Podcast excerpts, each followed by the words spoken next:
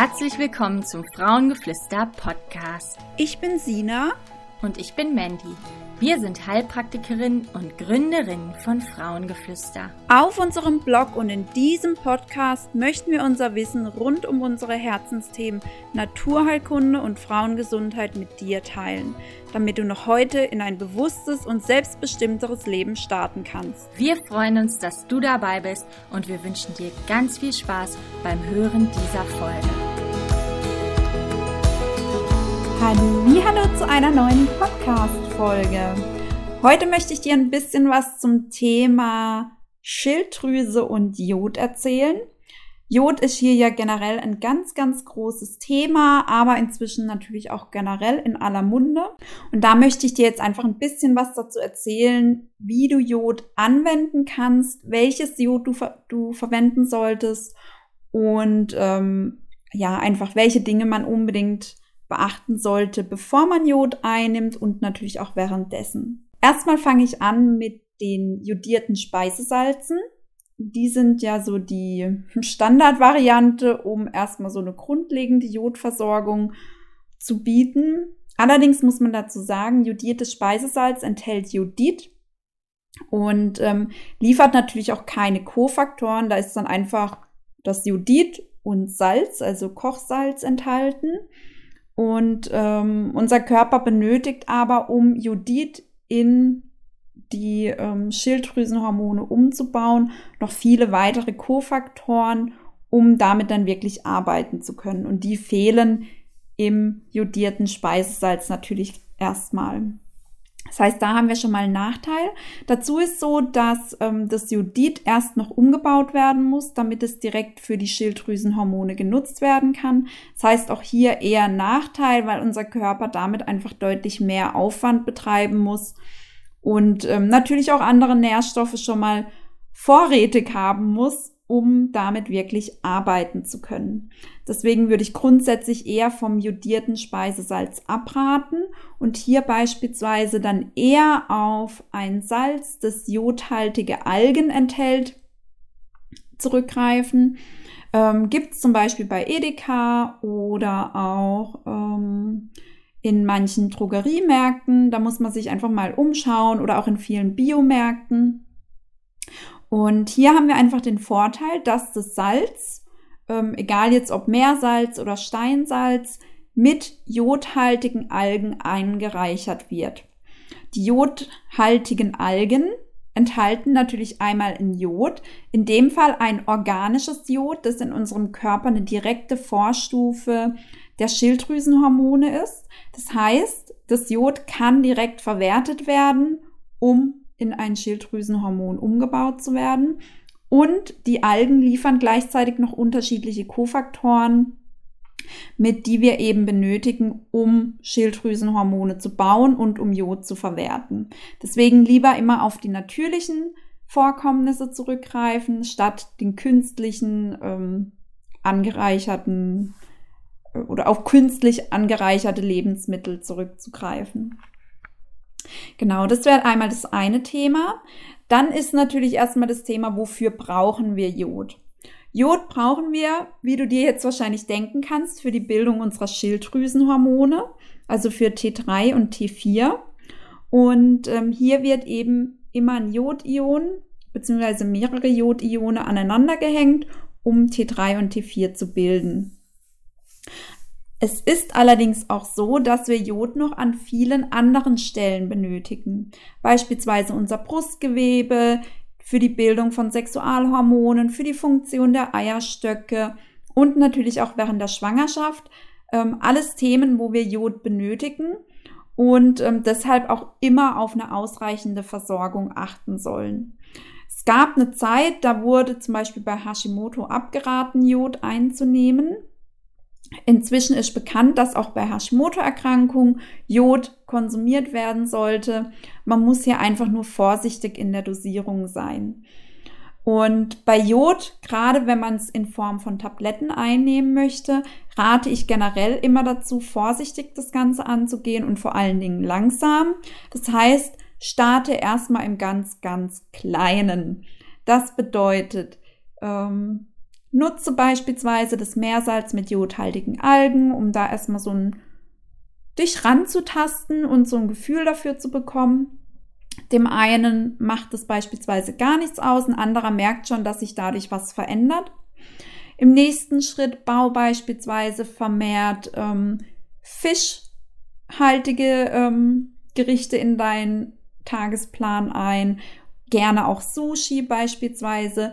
Sushi hat einfach durch die Nori-Blätter, also diese Algenblätter, mit denen das Sushi gedreht oder gewickelt wird, hat dadurch einfach schon einen sehr, sehr hohen ähm, Jodanteil. Und somit kann man darüber auch schon mal ganz gut den Jodbedarf decken. Auch wenn du selber so merkst, dass du häufiger Lust auf Sushi bekommst, richtige Heißhungerattacken drauf hast oder ähm, eben auf Fisch, auf Algensalate, da gibt es ja alles Mögliche.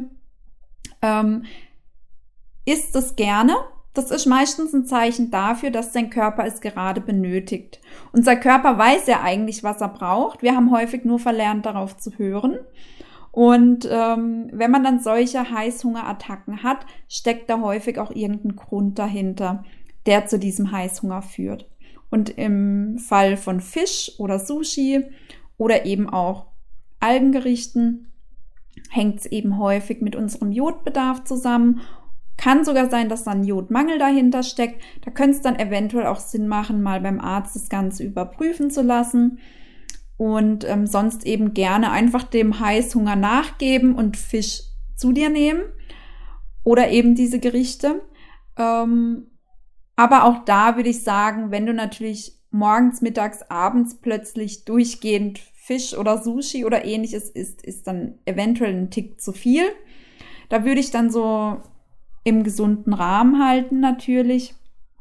Und ähm, da dann eben, gerade wenn sehr, sehr starker Heißhunger drauf ist, unbedingt nochmal abklären lassen, weil dann kann es auch einfach Sinn machen, mal kurzzeitig Jod zu substituieren, also in Form von Tabletten einzunehmen, um dem Körper einfach das schnell zu geben, was er braucht.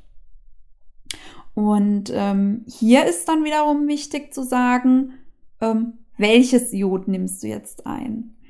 Es gibt natürlich einmal die ich nenne es jetzt mal schulmedizinische Variante vom Jod in Form von Judit eben.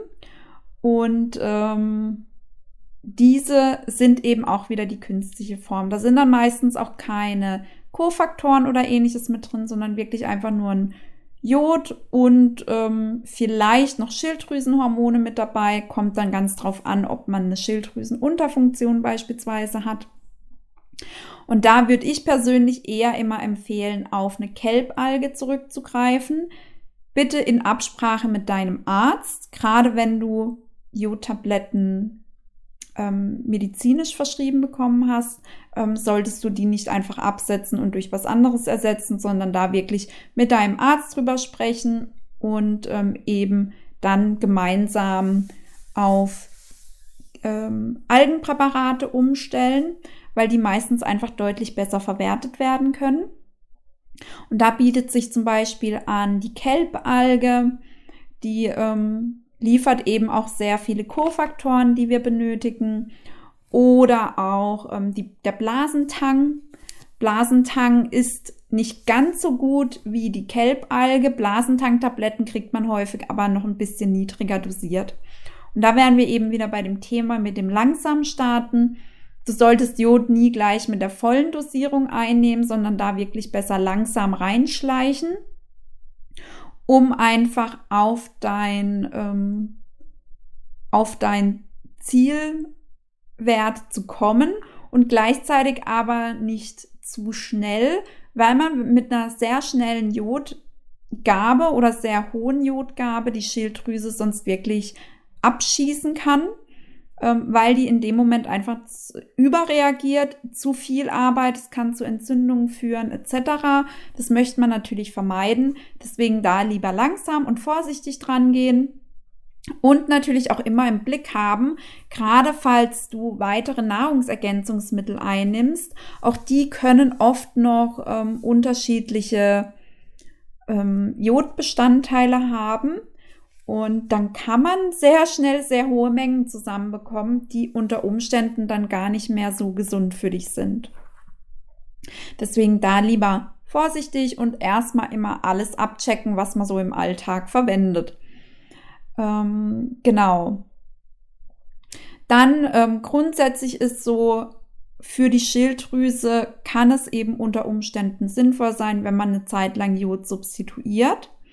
Ähm, wenn du dauerhaft Jod substituieren musst, würde ich persönlich erstmal drauf schauen, warum kommst du nicht an deinen Jodbedarf dran über die Ernährung. Das heißt, gibt es da vielleicht noch Möglichkeiten, etwas zu optimieren? Ähm, fehlen dir vielleicht andere Nährstoffe, die für die Jodaufnahme notwendig wären? Eben zum Beispiel Eisen, Selen, Zink etc. Ähm, die sind alle wichtig, einmal für die Schilddrüsengesundheit, für die Jodaufnahme, für den Schilddrüsenhormonbau und, und, und. Auch Calcium, Magnesium. Also da würde ich erstmal da ansetzen und schauen, bist du denn mit allen Nährstoffen versorgt?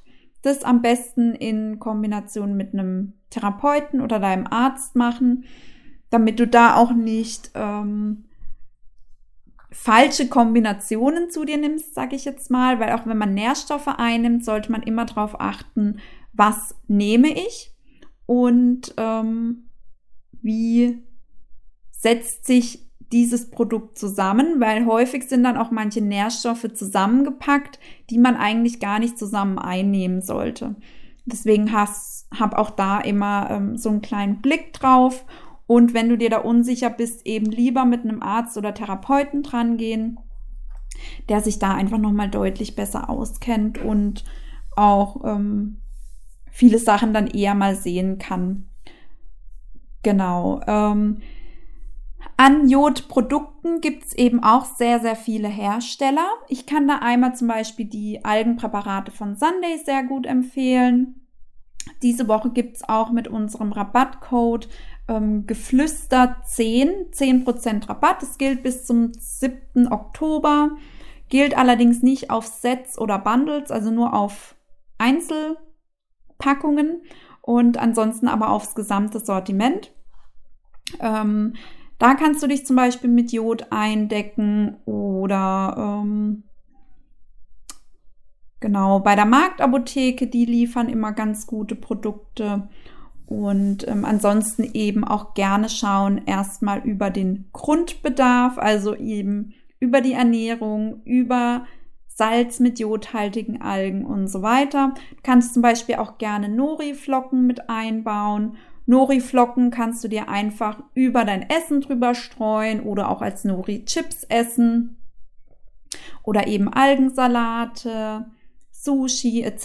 Da kann man wirklich sehr, sehr gut an Jod rankommen und kann dann auch ähm, häufig sogar auf die zusätzliche Jodeinnahme verzichten. Aber auch hier gilt natürlich nicht einfach absetzen, nur weil du jetzt gerade deine Ernährung verändert hast, sondern es sollte auch da die Tabletten, wenn schleichen, zusammen mit deinem Arzt ausschleichen und gleichzeitig natürlich auch in deiner Ernährung erhöhen. Und da auch immer auf dein Wohlbefinden achten. Also was sagt dir dein Körper? Hast du das Gefühl, dir geht's gut, wenn du beispielsweise mehr Sushi, Algen etc. in deinen Ernährungsplan einbaust? Oder merkst du, dass es gerade vielleicht sogar eher ein Tick zu viel ist? Hast du gerade das Gefühl, dass sich eher so eine Abneigung gegen Sushi oder ähnliches entwickelt? Das sind dann oft Zeichen dafür, dass dein Körper ausreichend versorgt ist und du nicht mehr davon benötigst. Da kann man sich immer so ein bisschen dran orientieren. Genau, ähm, ich verlinke dir auf jeden Fall die Produkte nochmal in den Show Notes. Und ähm, ja, dann Erstmal viel Spaß beim Umsetzen. Ich hoffe, du konntest schon mal einiges mitnehmen. Am 11. Oktober startet auch mein Foodstuffs Schilddrüsenkurs. Da dreht sich natürlich auch vieles um das Thema Jod, aber vor allen Dingen um die Schilddrüse und um die richtige Ernährung dafür. Also auch da, wenn du noch nicht auf der Warteliste sitzt oder stehst, schreib dich gerne noch ein. Für alle Wartelisten Teilnehmer gibt es auch ein ganz, ganz tolles ähm, Startangebot.